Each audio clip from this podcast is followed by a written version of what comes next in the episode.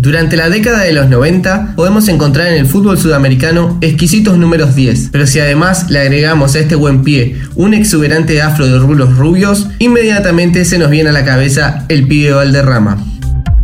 Por eso en el Ídoles de hoy, Carlos Alberto, el pibe Valderrama.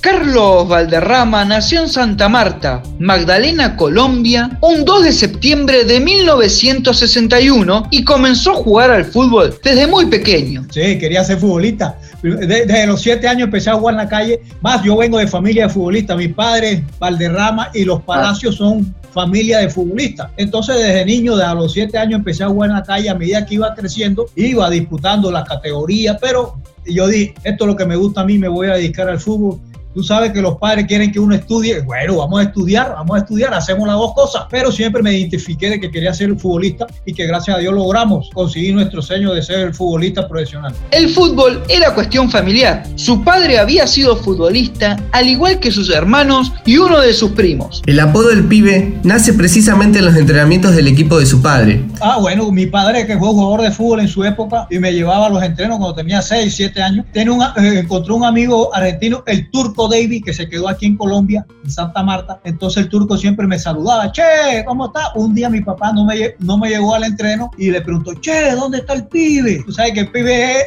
niño en Argentina. Entonces de ahí empezó la gente, che, ¿dónde está el pibe? me bautizaron el pibe Valderrama de ahí desde los 7 años. Con el fino seguimiento de su padre, el pibe Valderrama comenzó a jugar en el equipo del colegio del Liceo Celedón, para luego comenzar su carrera profesional en el Unión Magdalena. Con el debut en primera, llegó su primera participación en la selección juvenil de Colombia. Importantes apariciones provocaron el interés de Millonarios, que lo incorporó en sus filas en 1984. Pero el pibe no tuvo muchos minutos en el equipo y se fue a Deportivo Cali, donde formó una gran dupla con Bernardo Redín, un equipo recordado por su buen juego. En 1987, durante la Copa América jugada en Argentina, el pibe se destacó en el conjunto cafetero y llevó a su selección a lograr el tercer puesto. Valderrama tendría un nivel superlativo en el 2 a 1 que Colombia le propinó a la selección argentina en el Estadio Monumental. Atención, Valderrama adentro, Galeano que le pega Galeano. ¡Gol de Colombia, Galeano! Colombia 2, Argentina 0. El toque de Valderrama Galeano que define 2 a 0. Valderrama fue elegido el mejor jugador del certamen, por encima de grandes jugadores como Maradona en Argentina, Careca en Brasil y Francescoli en el Uruguay campeón. Entonces tuvimos la oportunidad de reunirnos en la Copa América 87 en Argentina. Y de ahí donde me ven los empresarios, me ve el equipo Montpellier, el presidente de Montpellier, me ven jugando la Copa América que me gano el balón de oro, entonces él decide contratarme para llevarme a Montpellier. El pibe Valderrama llevó su juego limpio y descontracturado a Europa jugando en el Montpellier, donde ganó un campeonato en 1990 y luego jugó en el Valladolid de España. Pero durante aquellos años jugando en Europa fue que comenzó a destacarse en la selección Colombia. El pibe jugaba su primer mundial en 1990. La selección Colombia empató con quien luego fuera el campeón, Alemania, y alcanzó los octavos de final con la selección cafetera. No, el primero fue el mejor en todo. El primero fue mejor en todo. Fue la, la, primera experiencia mundialista. Jugamos muy bien el fútbol. La gente reconoció de que Colombia eh, tenía buen fútbol. Jugamos muy bien. Eh, pasamos la primera ronda.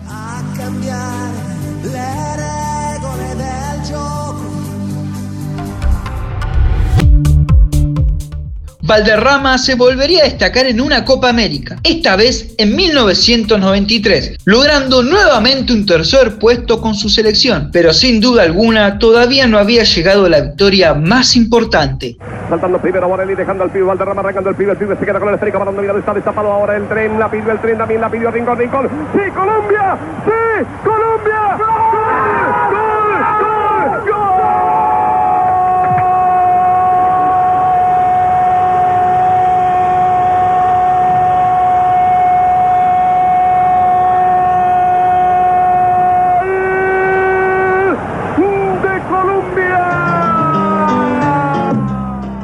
El pibe Valderrama fue el líder de una selección Colombia que siempre será recordada por la goleada 5 a 0 sobre Argentina en el Monumental.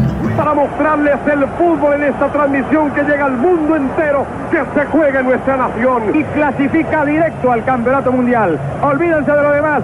Empiecen a celebrar en Colombia. 30 minutos del segundo tiempo. Pueden sacar el aguardiente que ataca a Colombia. El tiro, el tiro, vamos al cuarto, el tiro, increíble, increíble, increíble.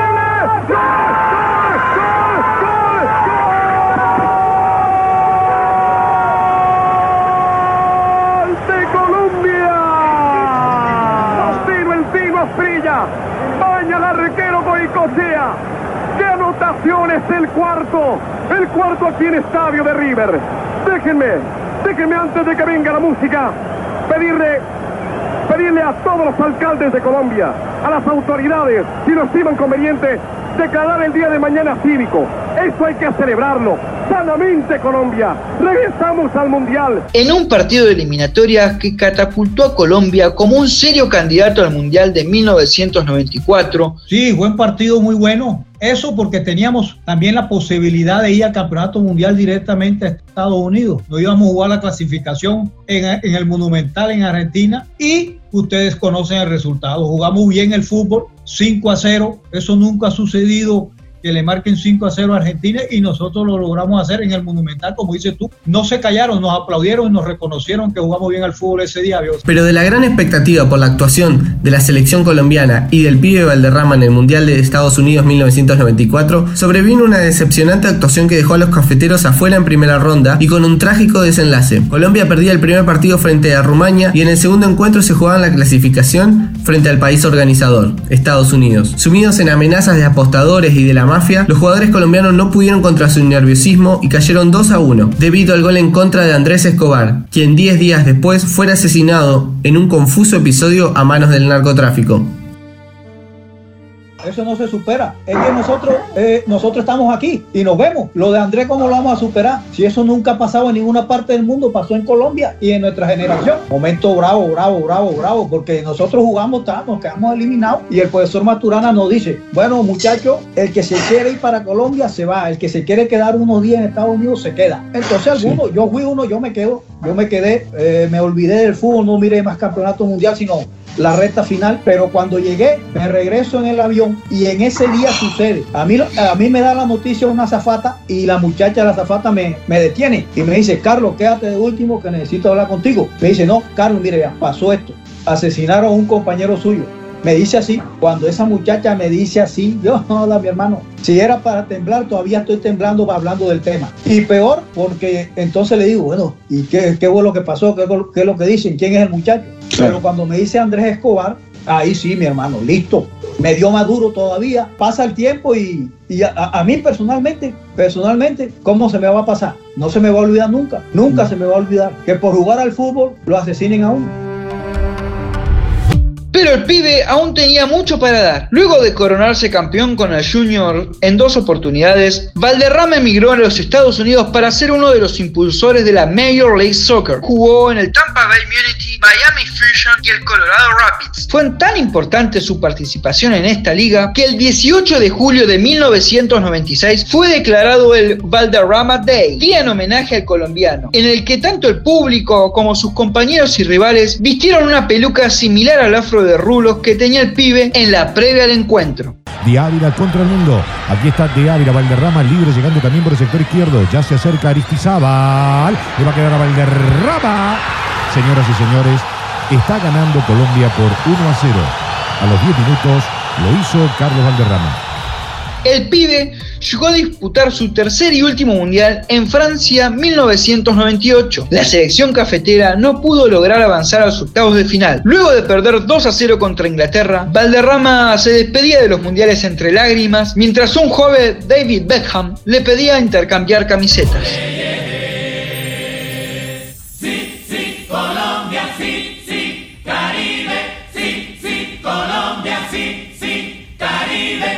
Carlos Alberto, el pibe Valderrama, se retiró definitivamente del fútbol a mediados de 2003. Se terminaba la carrera del exitoso volante cafetero. Su carisma, sus pases, su técnica y su amor por la camiseta colombiana, sin duda alguna, sembraron la semilla de toda una generación de futbolistas cafeteros y de los amantes del buen fútbol. Que se corre un poquito, allá va el pibe Valderrama.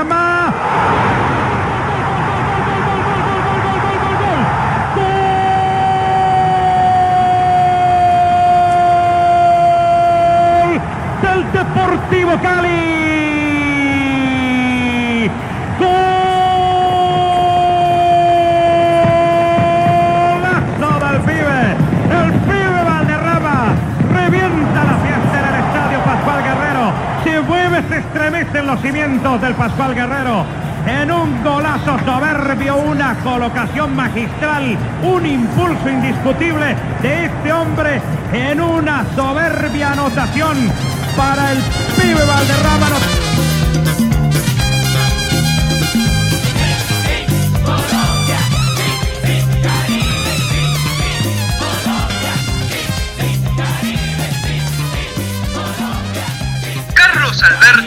El pibe Valderrama.